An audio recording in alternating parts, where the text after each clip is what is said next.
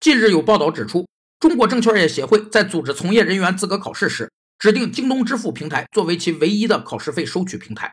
考生报名该考试时，必须先注册、填写个人信息，并绑定银行卡，成为该支付平台的用户。这种行政机关滥用行政权力，制定含有排除、限制竞争内容的规定的行为，被称为抽象行政性垄断行为。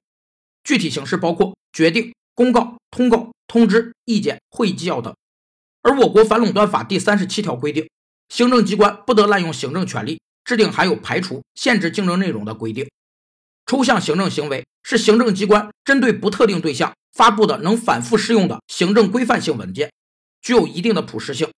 因此，抽象行政性垄断行为比具体行政性垄断行为具有更大的危害。